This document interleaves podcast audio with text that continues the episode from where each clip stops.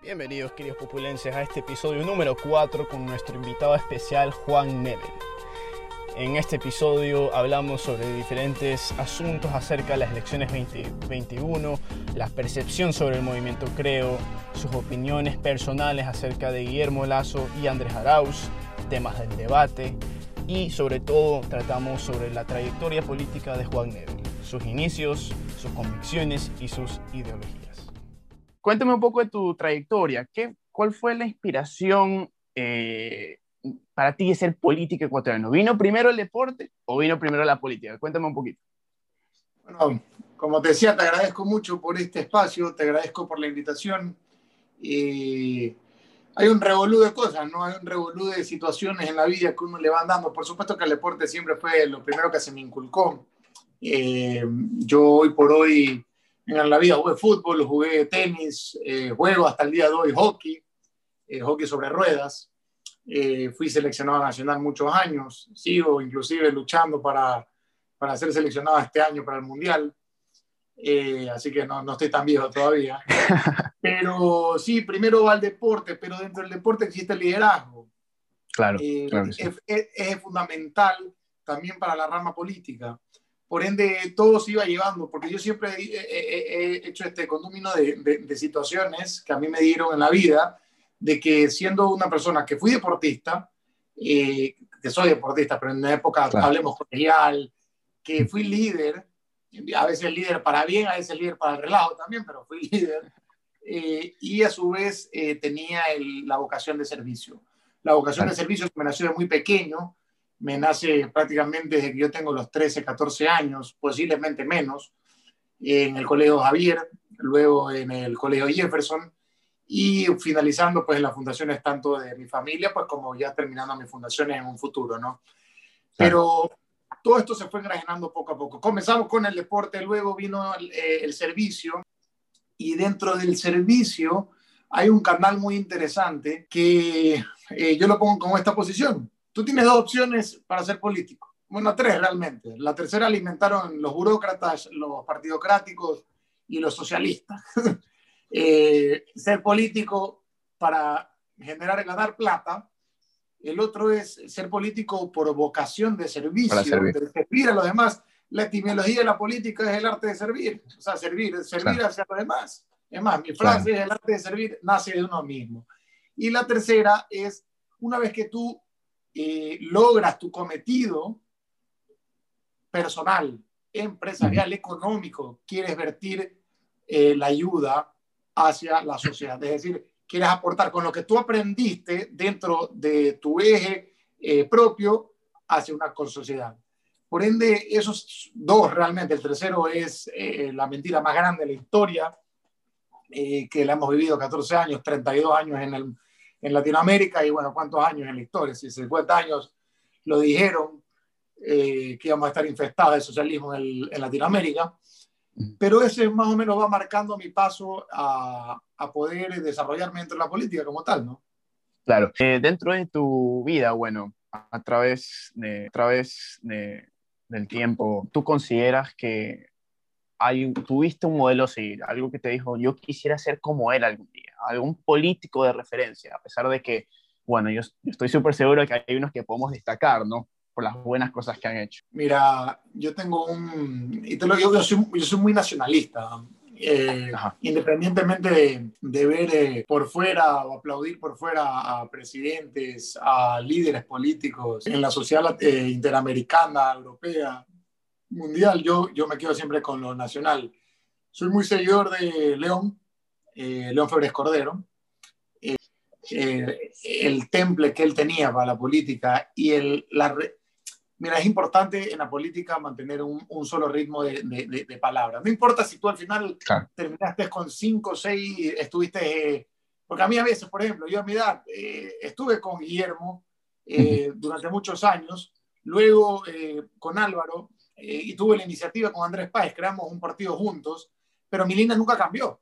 Mi pensamiento claro. nunca Esa cambió. Ideología. Mi, mi, mi, ideología como tal, mi pensamiento mi re, sobre lo que yo pienso, nunca cambió y no va a cambiar. Y al que le gusta bien, que no también, y eso es algo que yo rescato mucho a León, que a León no le importaba, para si él era gris, o verde o amarillo, y a la gente le gustaba rojo, a él no le importaba, porque para él estaba bien ese color. Por ende, claro. Eso es lo que yo rescato mucho, pues y obviamente nos sacó de, de, una época muy siniestra, que es la época de los que muchos están gobernando hoy. Sí, el socialismo. Eh, que es del socialismo, de, de, los comunistas, de los fascistas, de, de estos de Alfaro Villecarado, que a, a, la par de Sendero Luminoso, a la par del M19 en Colombia, eh, León fue una persona de temple, de temple que salvó dentro de sus errores, porque ojo, nadie es perfecto. Dentro de sus errores logró un cometido bastante interesante. Sixto Durán Ballén también me pareció un, un, carácter político bastante bueno, tuvo, tuvo su hegemonía de trabajo bastante fructífera, eh, fue una persona que lidió contra mucho, mucha dificultad, pero logró un poder claro. interesante. Y luego nuestro queridísimo expresidente Roldós, eh, que bueno, sabemos que Oh, y, y, y, te lo dice Roldós socialista. ¿eh? Eh, Roldós era socialista de cepa. Y te lo digo sí, porque, porque lo conozco a León, porque conozco a Marta, eh, son muy cercanos míos. Eh, es más, casado con mi tía Silvia. Y la verdad que conozco la historia Jaime, conozco la historia. Y, pero bueno, tenía ese, ese pensar de, de, de, de realmente de, aportar por la sociedad. A, a, vámonos a los países nórdicos son socialistas, eh, socialistas, pero de verdad, ayudan sí. al proceso. No es el socialismo falso, ¿no? Por ende, e, ellos son, creería que mis figuras eh, que yo rescato, veo, y hoy por hoy, si me das un ejemplo a seguir ahora, yo tengo eh, José Antonio Clast, para mí es espectacular, republicano de Chile. Eh, lo, aquí sí nos abrimos un poquito ya a lo internacional eh, porque re realmente Ecuador ahorita siendo hay que rescatar mucho. Guillermo me parece una persona íntegra, eh, no me gusta Oye. su cuerpo de trabajo, nunca me ha gustado, se lo he dicho de frente, pero me parece una persona con, con, con, nobleza, con bondad y con ganas de construir. Eh, claro. Y bueno, hay, también tenemos ejemplos como Nayib Bukele, eh, tuve el honor de conocerlo, me pareció muy interesante, entre otras personas que, que pueden dejar en uno una experiencia o un análisis eh, del por qué trabajar, o sea, de, que te incitan al por qué seguir.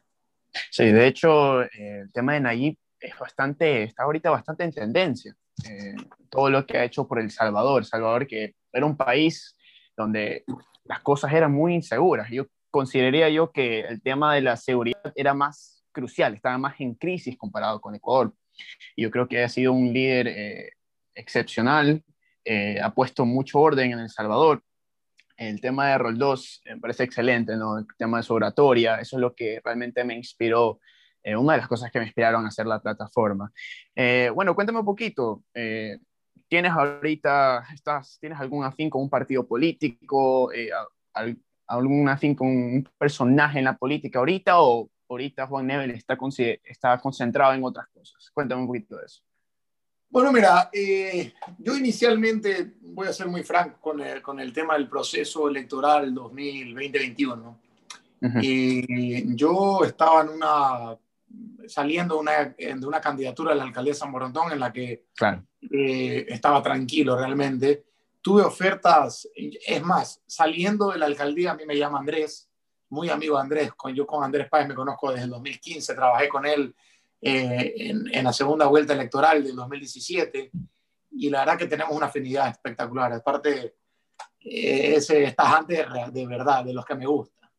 Y, y, empezamos a crear este movimiento con muchas personas afines, ¿no? Teníamos Marco Flores, Carlos Julio Manuel, eh, estaba también en su momento Juan Carlos Machuca, que luego fue candidato a presidente vicepresidente, creo que por Libertad de Pueblo, que no lo dejaron inscribirse eh, teníamos un sinnúmero de, de, personajes que empezaron a unirse a la causa.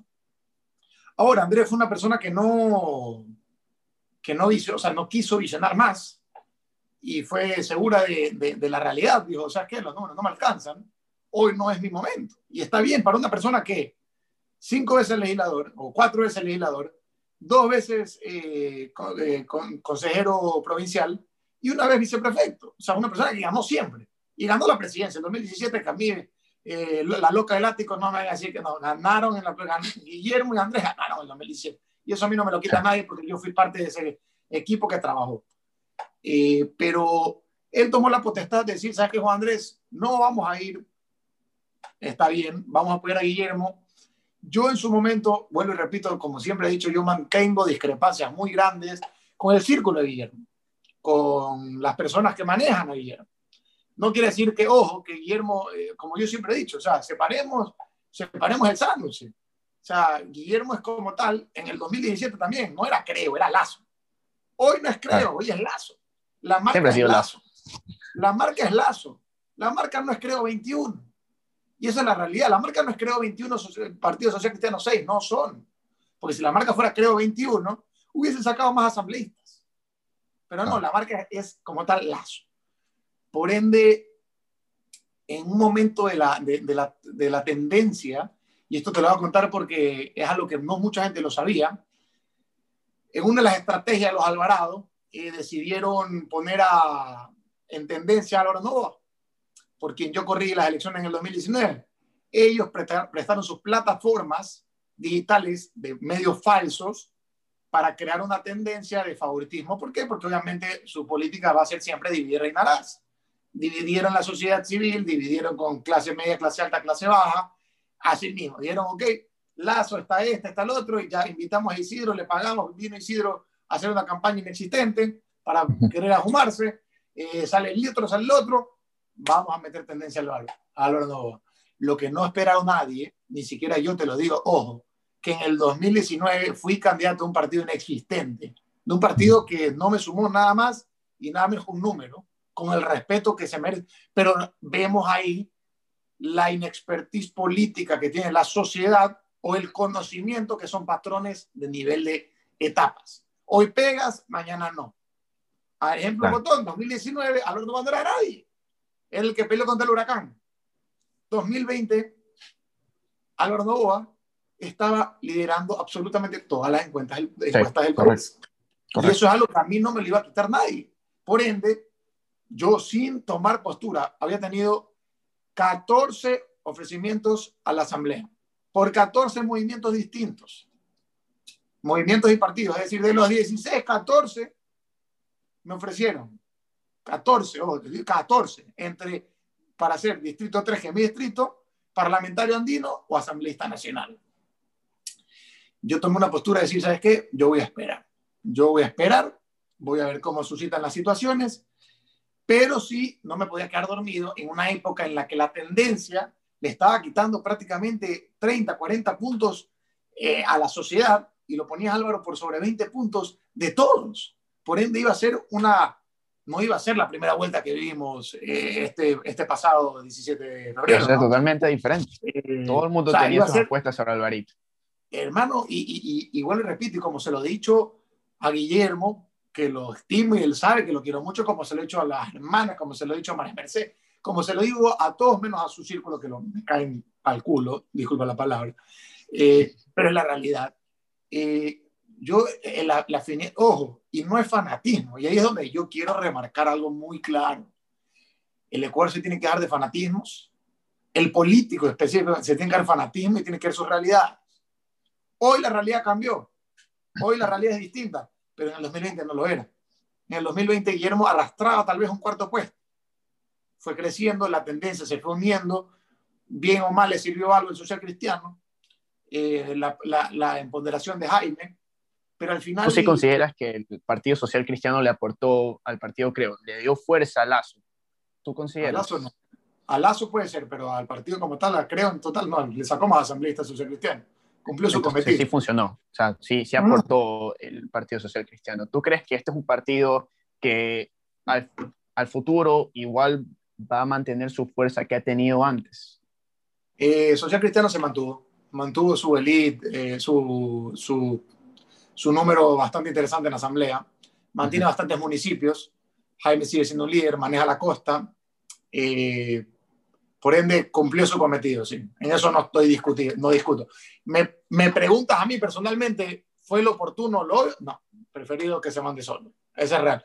Lo mismo le pasó en el 2017 con Suma, a la muestra un botón. ¿Qué pasó? Se separaron, Celi quedó por un lado, eh, Palacios por otro, eh, y ahí, el Héctor Yepes fue el único que regresó, ya después fue a Creo, después se fue, pero le dieron demasiado espacio al final a, a, a Suma y Suma lo único que fue aprovechar el momento y se fue. Lo mismo está haciendo, o, o eh, parece que hace Social Cristiano, o parece que va a hacer, ¿no? Eh, que consiguen sus espacios, agradecen y se van. Por ende, yo creo que creo de haber ido solo. Pero eso ya es una Eh, etapa que hoy no, no, no, la vamos a ver más adelante, no vamos a ver el proceso más adelante. Juan, tú tocaste un tema bastante interesante, eh, un tema que yo concuerdo totalmente contigo y es el hecho del fanatismo político. Entonces entremos a, a campos polémicos, ¿no? Para ti, ¿existió realmente el socialismo del siglo XXI? Ese socialismo que decía, vamos a quitarles un poco a los que más tienen y vamos a darle lo que menos tienen. Va a ser mayor el capital humano sobre el capital. Dime tú, ¿qué piensas si, si hubo o no hubo realmente socialismo del siglo XXI? El socialismo del siglo XXI nace de una idea de Fidel Castro y Lula da Silva, Foro de Sao Paulo, se sientan eh, bien agraciados a decir, bueno, ¿cómo vamos a joderle la vida a Latinoamérica? ¿Cuál es eh, el fundamento principal de lo que vinimos viendo en la vieja Europa? ¿Qué pasó con la Guerra Fría? ¿Qué pasó con la Unión Soviética? ¿Qué pasó con la Primera, Segunda Guerra Mundial? Y ellos agarraron una parte, y bueno, para quienes nos estén viendo, eh, léanse los 11 fundamentos de Goebbels, que son los fundamentos específicos que utilizaron ellos. ¿Para qué? Para lograr su cometido. Socialismo, como de la palabra socialismo, de la palabra sociedad, ayudar, bien común, igualdad, equidad, eh, nunca existió. Ni en Cuba, ni en China, ni en la Conchinchina. O sea, eso no existió. Sí. Ni en Venezuela, ni en... Aquí es simplemente un aparataje en que entrega, obviamente, ojo, entrega el gobierno dentro de lo que puede, porque lo que, lo que puede el gobierno como tal es dar, qué sé yo, Venezuela cuántos años no dio bonos, Ecuador, Fide- eh, Cuba, Argentina, pero como dicen allí Bukele, no hay plata que alcance si se la roban y si hay plata que alcance en el gobierno si la invierten bien. Por ende, Claro. este trajín de darle el pan al que no tiene idea que es un proceso de que te den el pan, es decir, te, te, te, te hacen vago en, palabras cortas, logra esta, esta ambición de decir, bueno, ¿sabes qué? Porque al final de cuentas, hermano, es la realidad, la persona, al ser humano le gusta lo fácil. Claro, aquí claro. No, no nos perdemos, aquí le gusta lo Es que- fácil y se acabó. No hay que dar el pescado, hay que enseñar a pescar, que son Hay que enseñar a pescar, es que hay que, hermano, hay que enseñar a pescar.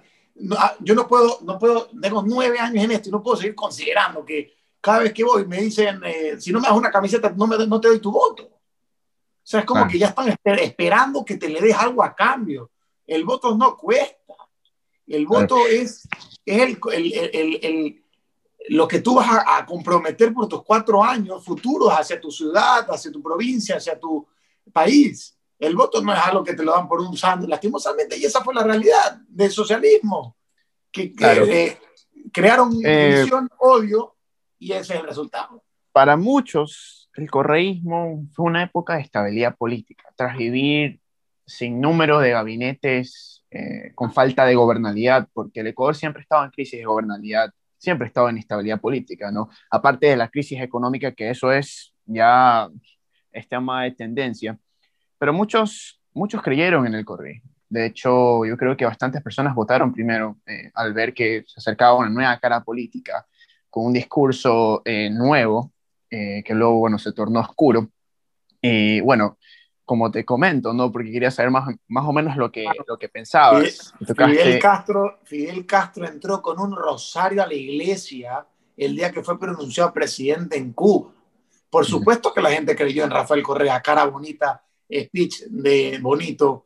Por supuesto, el mismo Carlos Los Vera. ojitos, los ojitos. O sea, exacto, hermano. ¿Qué, quién decía, ¿Qué decían en el 2017 de Iván Espinel? Chucha, voy a votar por Iván Espinel porque es pinta. Hermano, pero al final, ¿quién es Iván Espinel? Un man que está preso, ¿por qué? Porque robó. O sea, ese es el problema de base. Por supuesto que la gente, gente de clase media, baja y alta, confiaron. Lo mismo en el comandante Chávez, que le hizo una entrevista a CNN y dijo lo mismo. Y que no, yo no voy a expropiar y yo no voy a dividir y que yo no. Por supuesto que, hermano, como lo dice Andrés Páez en Alcázar, estos señores de pendejos no tienen un gramo. Estos son más inteligentes que se la llevan largo. Por ende, eh, acá lo único que han impuesto, no les quedó más de poner un lelo de verdad, porque este sí es lelo. Entonces, y sabes que se lo puso. Araujo, hermano, no tiene pierde ahí, porque lastimosamente no le deja, no es agraciado, no le lleva la palabra. O pues, podrá hacerme, no sé si es inteligente, pero lastimosamente la figura lo deja lelo, o sea, jodido.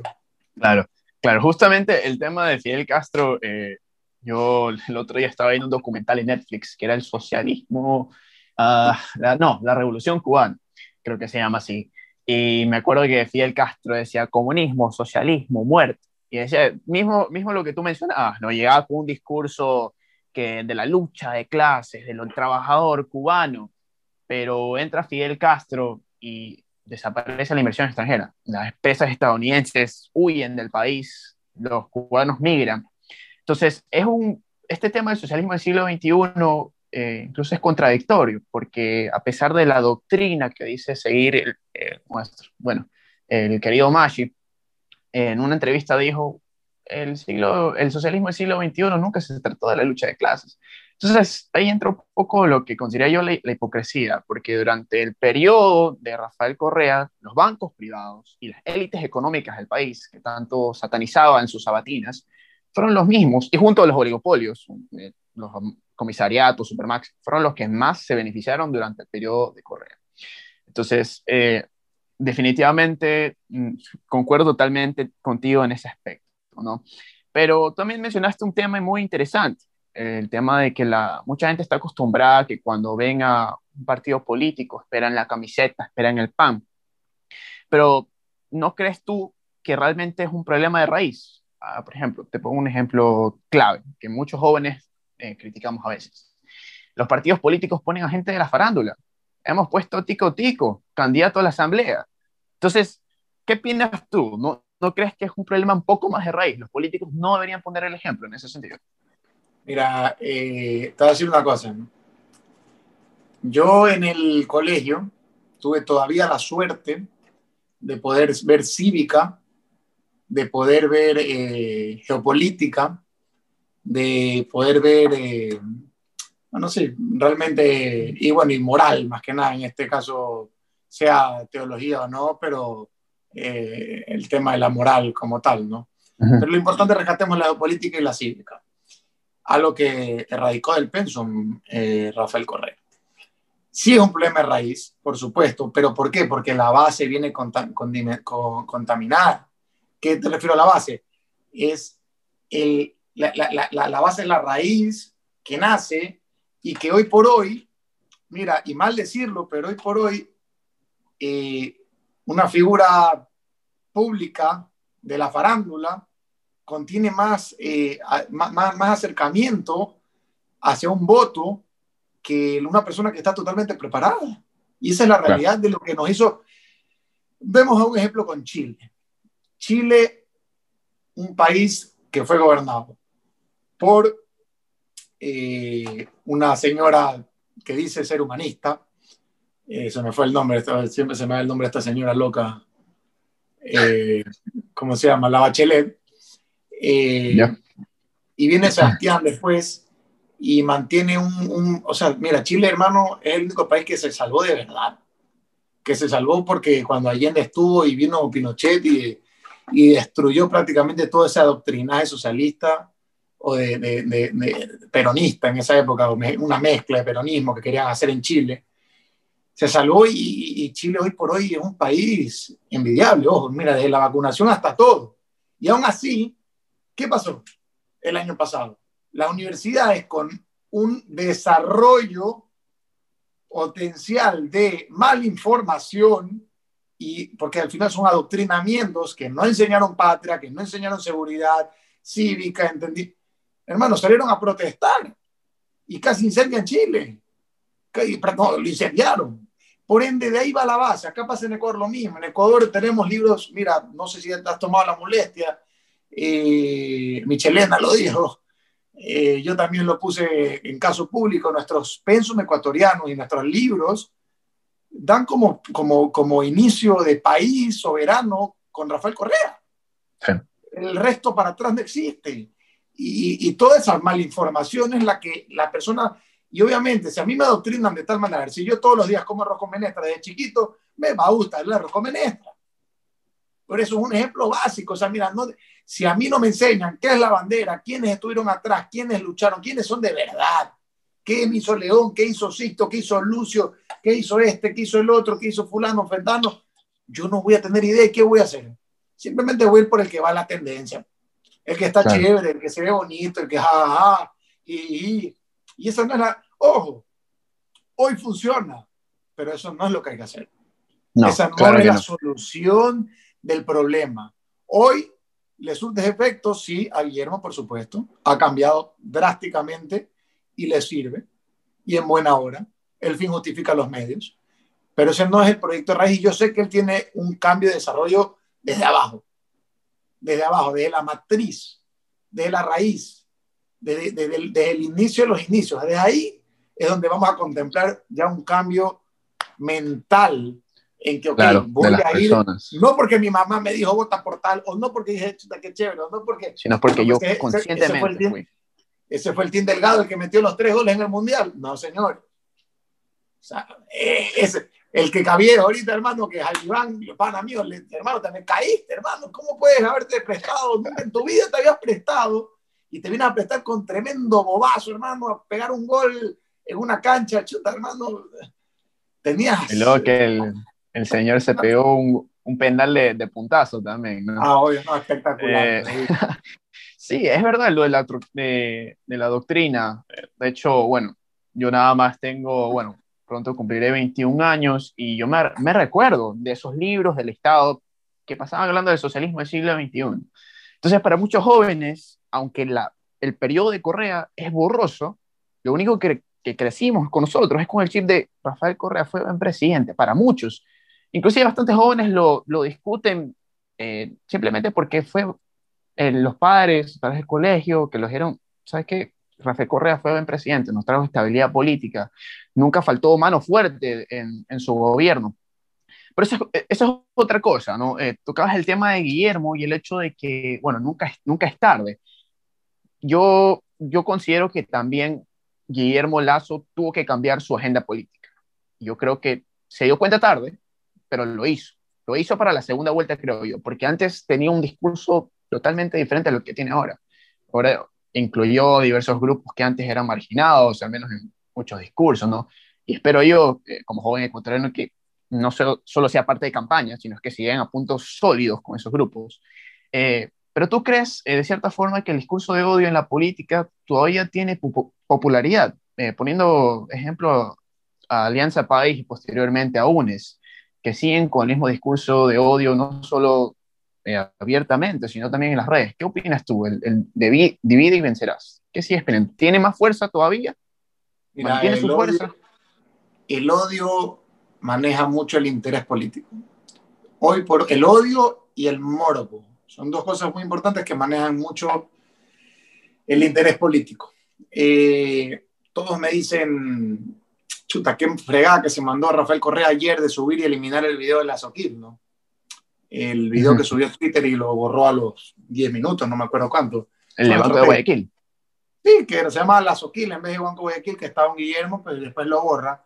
Son estrategias son estrategias justamente de este morbo de quiero ver el video, quiero saber qué hay en el video, y ahí encuentras odio.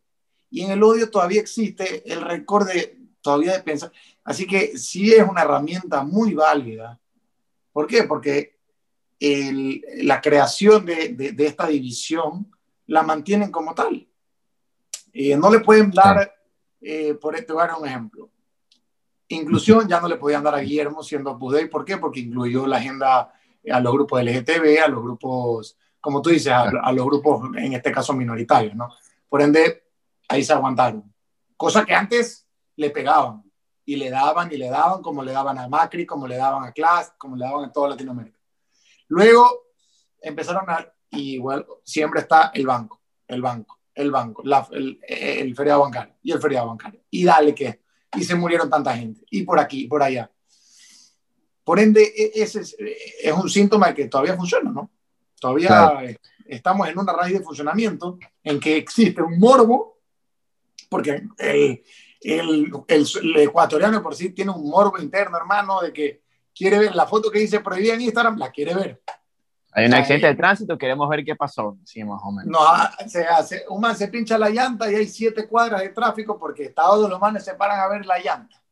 O sea, esa es la realidad. Y de ahí obviamente el odio crea muros. Así que sí, es, es, es una estrategia bien válida que, que, todavía lo utilizan ellos. Todavía lo utilizan claro. y la utilizarán hasta el día que, que, que ya fenezcan hasta para siempre. Ya, que, que es jodido, pero, pero estarán ahí. De hecho, como Correa, bueno, él introdujo el socialismo del siglo XXI en Ecuador como algo total, totalmente puesto a las ideologías de Marx, ¿no? Que él decía, pero, ojo con esto, yo considero que siempre, tanto Marx utilizó el mismo discurso político que se está utilizando ahorita en el socialismo, al menos en Latinoamérica, a pesar de ser un socialismo moderno, ¿no? Que apela supuestamente a las luchas de clases, a las eh, clases trabajadoras. Y es lo mismo que ocurre en Ecuador, porque esto no es un tema de ahora. La, lucha de clases, el tema delicado del resentimiento social es algo histórico, es algo que viene de la colonia y que se mantendrá así por, por cosas que, bueno, hasta la economía dice, ¿no? Los economistas, la, economía siempre va a ser injusta.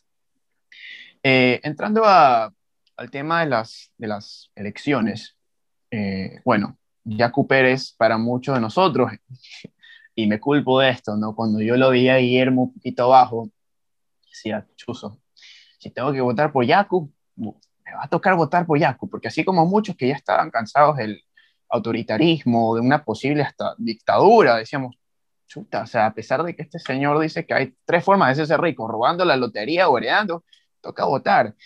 Pero luego, eh, a pesar del posible empate técnico, Lazo sube, después del reconteo, después del diálogo que tuvo con Yacu, Yacu sale impulsando la campaña del voto nulo. ¿Cuáles son tus opiniones ahorita sobre Yacu Pérez eh, y sobre la campaña que hace hacia el voto nulo? Conozco muy bien el movimiento Pachacuti, desde Marlon Santi para abajo.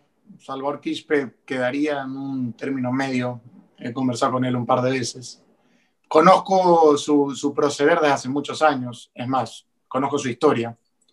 Eh, han sido partidarios de diferentes eh, ideologías sin necesidad de ellos de ser declarados una izquierda social.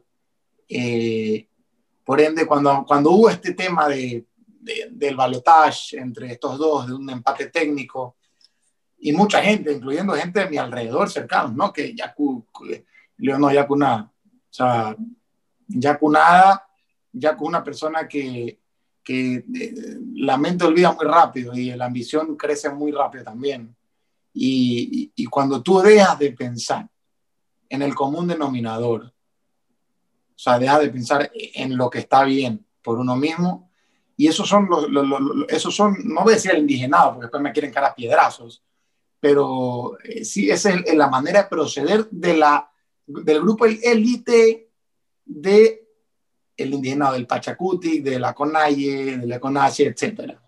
Eh, por ende, eh, tanto así que ellos indirectamente están apoyando a Guillermo, ojo, pero no lo pueden hacer de frente por un voto nulo.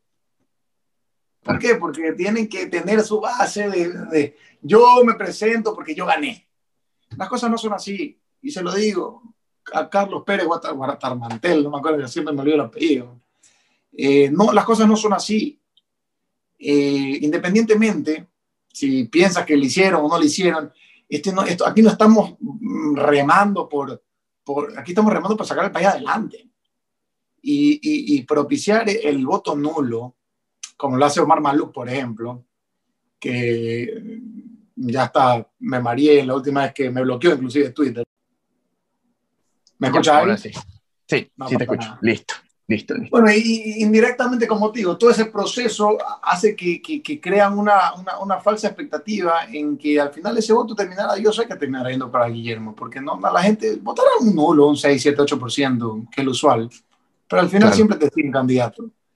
Pero no es lo correcto, no es lo, lo, lo, lo usual, no es lo que, que, tenían que haber hecho y, lastimosamente eso es eh, cuando uno piensa más en uno que, que en la realidad, ¿no? Claro, muchos dicen que ya Pérez, después de, de que se dio cuenta que no pudo, bueno, mi perspectiva no pudo probar que había un fraude electoral, sacó las garras. Creo yo que estaba pensando más en, en claro, como tú mencionas, eh, no en el, resto de gente, sino en ese movimiento como tal. Porque bueno, asumo yo también que cuando tú eres un líder para muchas personas, tienes una presión encima y sobre todo la presión indígena que es súper fuerte, es, es estricta y lamentablemente me he dado cuenta que el movimiento Pachacutic es un movimiento ahorita dividido. Luego sale este líder hablando con el otro y Jaime, Jaime Vargas aprenda, eh, apoyando a Arauz y luego Lourdes Tibán diciéndole que tú no representas a nadie. Entonces, es, es un problema. Y siendo, la, segunda fuerza política más grande del país, para que te des cuenta la, la, los irraciocinios mentales que hay dentro de los grupos políticos. O sea, realmente es algo del, del replay. Tienes la posibilidad de luchar un, un legislativo con honor, con, con fortaleza, y te divides y creas una... No, realmente, pues yo te digo, es deplorable, o sea, termina siendo... Eh, hay mucho que subsanar en, todo el ámbito político, izquierda, derecha, centro, adentro, como quiera verlo, hay que subsanarlo mucho. ¿Qué opinas? ¿El voto nulo es una forma eh, democrática de expresión o protesta social, porque mucha gente dice, sabes que voy a votar nulo porque eh, protesto socialmente porque ninguno de los candidatos me convence, los dos tienen cara de ser, ladrones, corruptos. ¿Qué opinas? Hay mucha gente que, le, condena a otro y dice, oye, ¿sabes qué? Tú estás votando nulo, estás votando por el correísmo indirectamente. ¿Tú crees en esa teoría de que si yo voto nulo, estoy indirectamente favoreciendo a otro, a otro candidato? ¿Qué nos puedes decir sobre eso? Mira, yo nunca voy a... Parte del voto nulo y blanco, pues algo está en, en, el nulo, el blanco en la, papeleta, es democracia. Eh, realmente yo no voy a castigar quien quiera votar nulo, pero siempre que tenga sus fundamentos. Eh, no voto nulo porque Jacu Pérez no está, eso me parece algo irracional. Eh, si voto nulo porque Guillermo Lazo no me parece, no me parece lo correcto, o Andrés Arauz no me parece lo correcto, yo no, no, no, no, no lo, o sea, realmente eh, tengo que respetar eh, la posición como tal.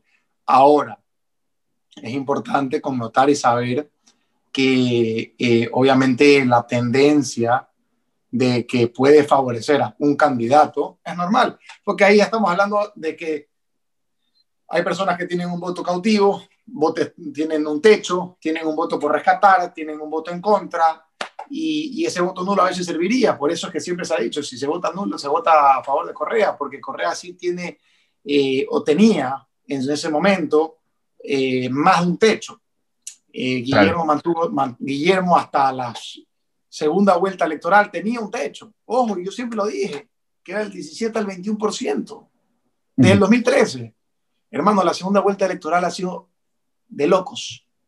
Cambió el panorama total. Guillermo es otro, es otro, es otra filosofía, no solamente de trabajo, es otra filosofía. Y eso me agrada porque, porque bueno, como tú lo dices, ¿no? E incluye una agenda bastante extensa y te da muy, muy, muy buen sabor, ¿no? Por ende, el techo ya no está en, Guillermo, está en Andrés. En, el Andrés, en Andrés que va a estar estancado, no se va a mover de ese máximo, llegar al 42%. O máximo, máximo 42% no subirá de eso. Sí, de hecho, muchos, he leído muchos politólogos, inclusive, bueno, han hecho análisis de, de, las, de esta segunda vuelta electoral y han puesto a Andrés Arauz como en una tendencia eh, que básicamente se está quedando estancada, mientras que Guillermo Lazo tiene un crecimiento poco a poco, no podemos decir acelerado, porque la brecha la diferencia entre los dos todavía es un poquito chiquita. Hay que esperar, ¿no? Porque ya estamos a pocos días de las elecciones, eh, lo cual va, va, a cambiar, estoy súper seguro, la cara de este país. Espero que sí, espero que con Lazo podamos tener esa oportunidad. Eh, pero también considero yo que hay un problema. Hay un problema porque a pesar del líder político que nosotros tengamos, eh, esto lo voy a, a, poner, voy a poner dos puntos. Uno, eh, si Lazo llegase a ganar, muchos, y bueno, es verdad, entra con una asamblea en contra, entra con una asamblea en contra, eh, y dos, entra con el problema de la corrupción, y que es un problema que ya tiene el Ecuador y hace mucho tiempo, pero con el correísmo y con tantas cosas como la, como, eh, la constitución de Montecristi y toda esta cuestión, ¿no? Se ha institucionalizado la corrupción, se ha vuelto un negocio casi que formal, algo normalizado. Y Lazo dice, sí, vamos a atacar la corrupción. Lamentablemente no he escuchado las formas en las que va a atacar. Pero tú cómo crees, eh, si tú fueses el próximo presidente de la República, ¿qué cosas hay que hacer para poder combatir este virus que llamamos la corrupción? Número uno, si tengo una asamblea en contra que es legislativo, me mando una constituyente de entrada. No lo pienso dos veces, las constituyentes no necesariamente tienen que ser de los socialistas, que lo hayan utilizado y es otra cosa. así que mandaría una constituyente en donde borrón y cuenta.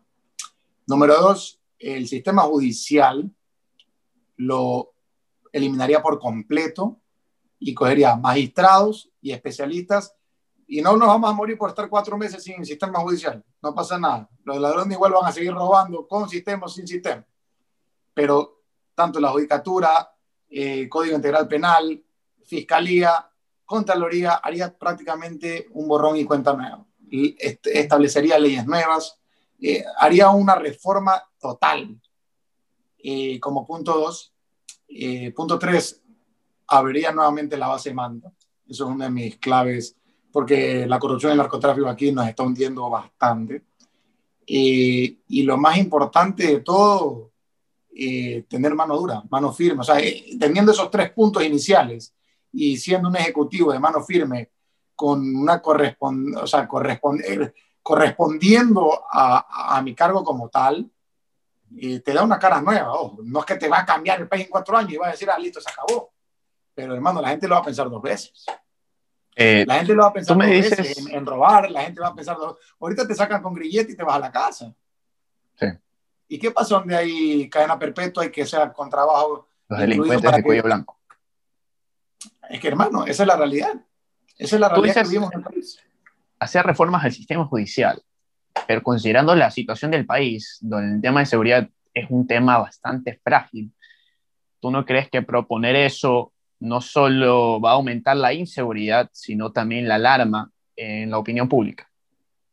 Mira, es que la opinión pública, en cierto punto, eh, tú tienes dos opciones.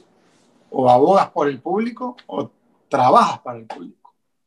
Si yo abogo por el público, perfecto, lo estoy escuchando, pero si no trabajo por lo que abogué, porque al final miles comentarios habrán, miles, pero al final si no tomas una decisión drástica y de raíz, esto tiene que ser, ojo, no lo voy a llamar porque nuevamente van a decir a Juan Andrés Neves otra vez, pero esto tiene que ser prácticamente como una dictadura, o sea, de, dictar duro, ser duro en el tema de cambiar de raíz, o sea, que, que la policía tenga eh, y los militares y toda la fuerza, eh, la, fuerza contra la delincuencia y la corrupción tenga poder, tenga que, los, que, el que ese poder de, de, de, Estado como tal, pero no, o sea, no siendo un poder de Estado, pero como tal poder, tenga, o sea, eh, eh, tengas seguridad jurídica. No que ahorita no, no, así que sí, por supuesto que va a haber un vaivén y va a haber un, un avispero que se, que, se, que se mueve y posiblemente pueda elevarse la tasa, pero hermano, es como, yo, como si fuese, si yo quiero invertir, yo invierto y posiblemente la vea fea dos meses, tres meses, pero después empiezo a ver los, los, los resultados, ¿no? Ya, este, Juan Neve, ¿a favor de la bicameralidad y fomentar la, la autonomía de la fiscalía, ¿sí o no? Sí. Sí, para las dos. ¿Qué cosa? Sí, para las dos. Para las dos, por supuesto. Las dos. La bicameralidad. Que deberíamos tener menos asambleístas por supuesto, y deberíamos, y deberíamos tener un, Senado, nuevamente el Congreso, o sea, debería haber, mira, eh, yo puse en práctica, eh, te lo pasaré en un momento, eh, sobre justamente la bicameralidad, en donde existe un Senado elegido y, y, una, una, diputación, que sería en este caso la Asamblea rotativa, con el, sin elección, sino a llamado público, como hacen en el estrado en Estados Unidos. Te llaman al Estado si eres un, juez, eres un del parte de la Corte Pública. Es un trabajo remunerado, pero con rotación. ¿Qué es lo que haces ahí? No creas hombres de maletín dentro del legislativo, reduces gasto totalmente porque Una cosa es que vayas a cumplir una función de un mes, otra cosa es que estés cuatro años y ganes cuatro mil mensuales y tengas tres. y resumir en tener magistrados que posiblemente logren más que lo que hacen 134 que no han hecho nada en los últimos 14 años. Por ende, eh, eh, apoyo muchísimo esa moción cuando la pusieron, luego tú sabes que eso, ya, no iba a pasar nunca. Pero, exacto. Pero sí, sí lo apoyo. Y apoyo, créeme, el día que nosotros, oye, y es más, ese día va a haber cinco, candidatos a la presidencia. El día que digan, ah, no, legisladores eh, solamente son cuatro nacionales, te doy un ejemplo, y, y ahí son eh, por posición política sin partido de rotación de llamado público, así como te llaman a, a la mesa electoral, el mismo Consejo Nacional Electoral te llamará a trabajar. Claro, y ahí, claro que ahí la gente se va a ir retirando para poquito a poquito se va yendo para atrás. Y ahí sí se va limpiando y no vamos a tener un periódico para votar. Sí, entonces tú, bueno, lo que me puedes decir es que a, raíz de que se reducen los asambleístas, posiblemente también va a haber menos candidatos presidenciales, ¿o me equivoco? Por supuesto. Por supuesto. Sabes que eso es uno de los, de los temas bastante comentados, eh, de hecho, de estas elecciones, que habían bastantes candidatos a la presidencia. Eh, bastantes candidatos, mucha gente no sabía por quién votar. Herbas era eh, uno de los más populares. Me, me, gustó bastante su campaña, aunque yo la verdad al inicio no me la tomé en serio, porque salía en TikTok. Y para mí era un poquito raro ver a un político en TikTok bailando, vistiéndose eh, eh, como viuda y todas estas cosas, ¿no? No, se entró un plano más informal, pero aún así captó voto. Captó voto, me parece que, si no me equivoco, estaba en cuarto puesto, ¿no? después de...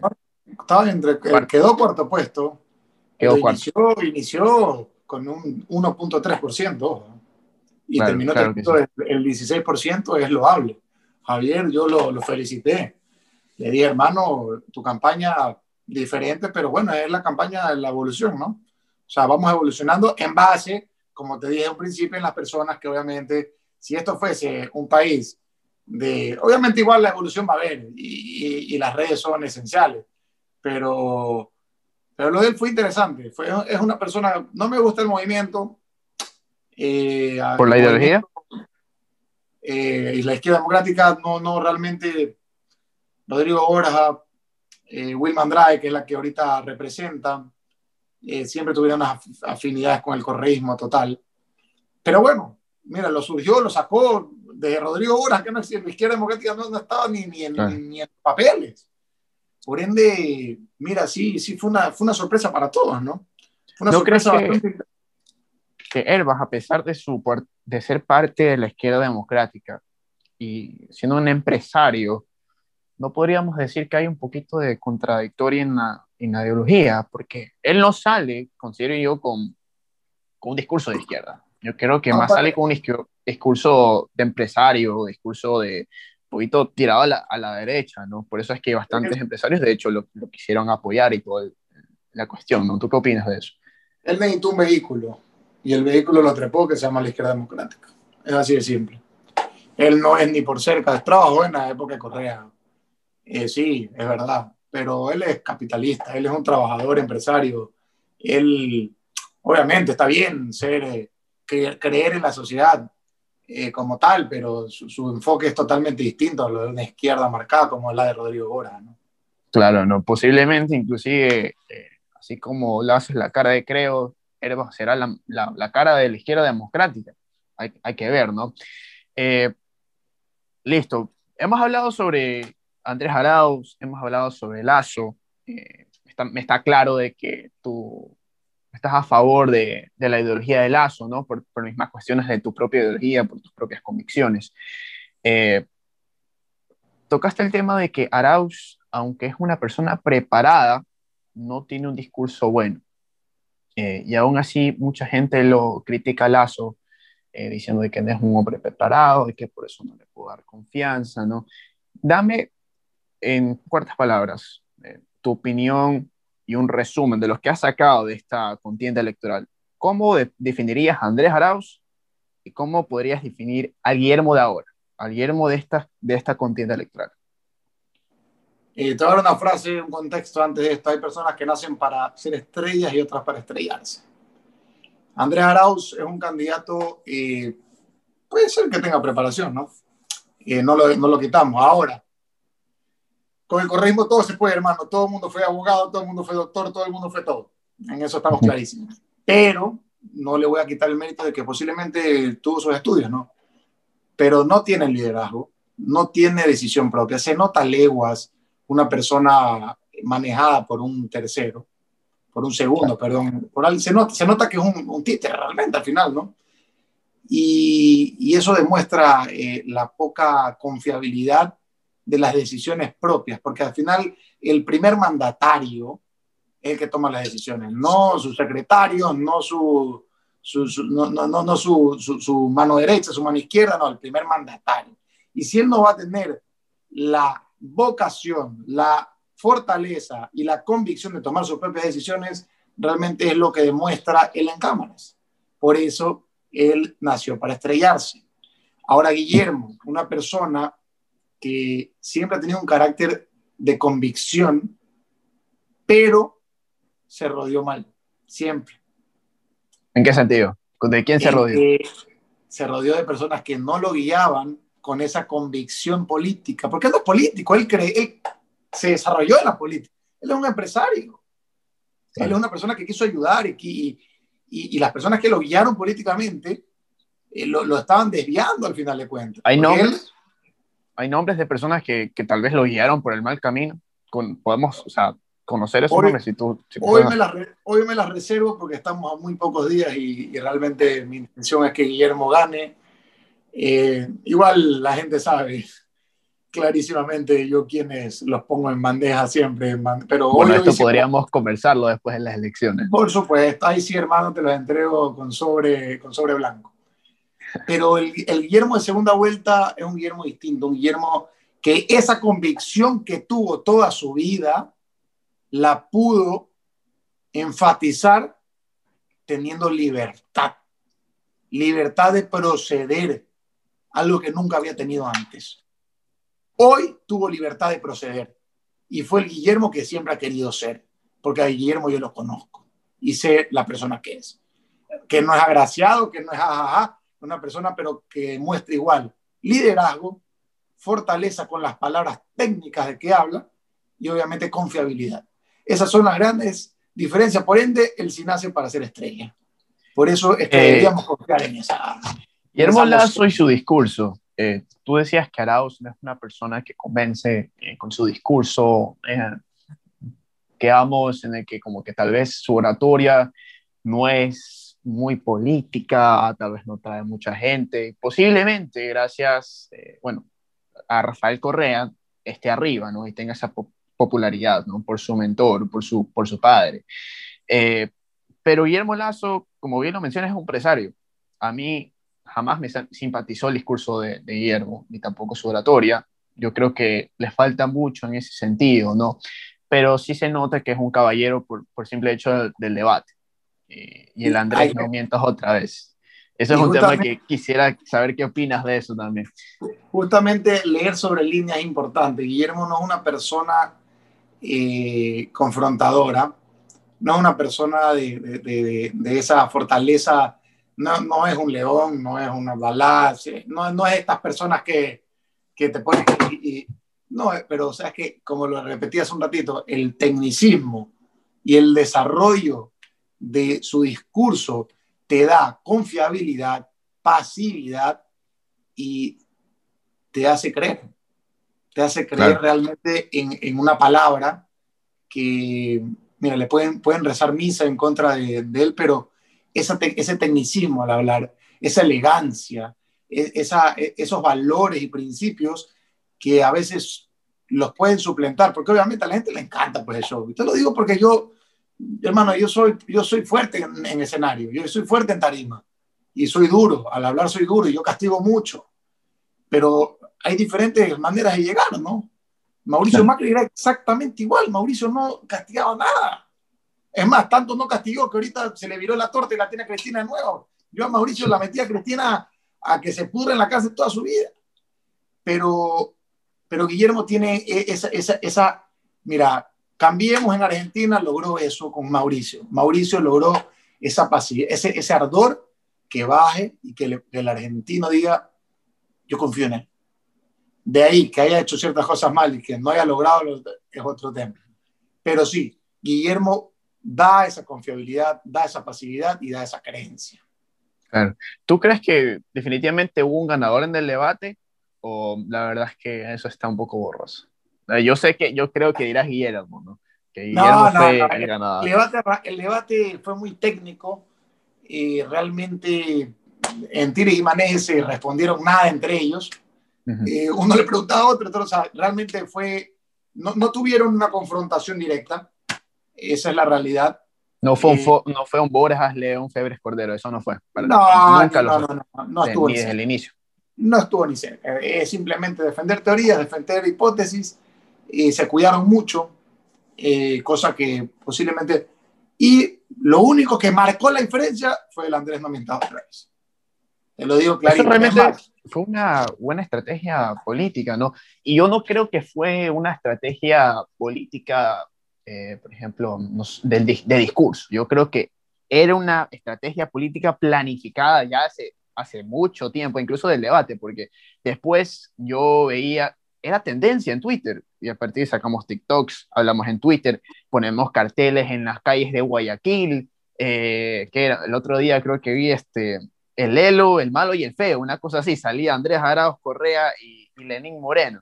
Entonces, es una estrategia realmente que yo, yo lo que creo es que Guillermo Lazo no hace la campaña sucia, sino es que otra gente lo hace por él. ¿Por qué lo digo?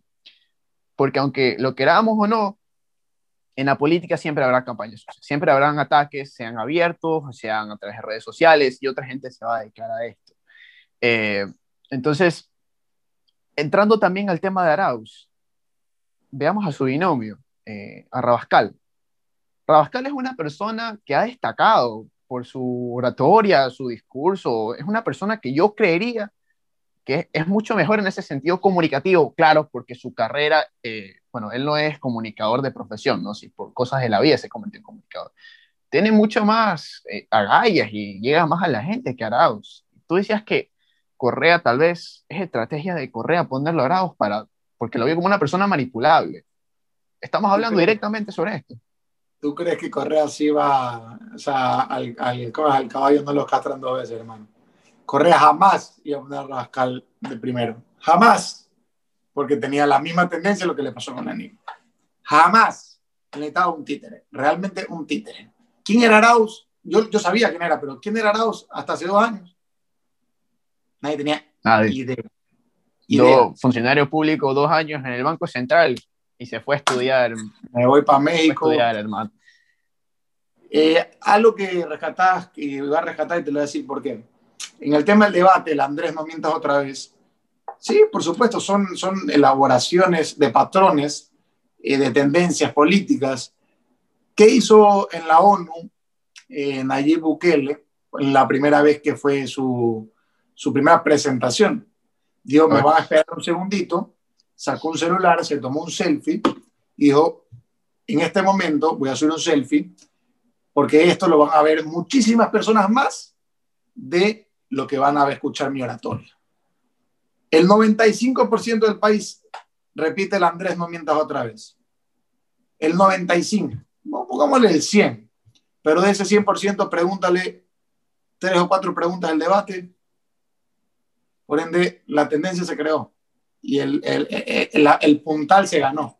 Lo mismo ¿Tú no crees que por el debate cambió la tendencia, sino por la estrategia política? Por la estrategia total, total por la estrategia total. Eso fue es clarísimo. Y, y, y, muy bien, ojo, ¿ah? me pareció extraordinario. Me parece que es una herramienta que está muy bien.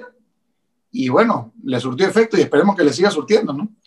Tanto efecto que, bueno, mi segundo nombre es Andrés, el tuyo también, y mi mamá cuando me dice Andrés, luego repite no mientras. Sí, no, ya, exacto, ya no lo pienso, Van Negro, voy a decir, puta, pero ya, a ya andan diciendo que los Andrés mienten somos mentirosos. Bueno, este, hemos conversado sobre bastantes temas eh, y ya vamos a llegar a nuestro cierre, pero sí quisiera eh, que me ayudes con algo. ¿Qué, para los ecuatorianos que van a ver esto, para los jóvenes como yo, para los jóvenes como tú, que vayan a ver este, eh, este, bueno, estos fragmentos de, de nuestra conversación, de, vayan a escuchar nuestro podcast, ¿qué deberíamos buscar en nuestros candidatos este 11 de abril? Muy aparte de, de cuál estemos a favor o cuál no estemos a favor, ¿qué deberíamos buscar nuestros candidatos este 11 de abril?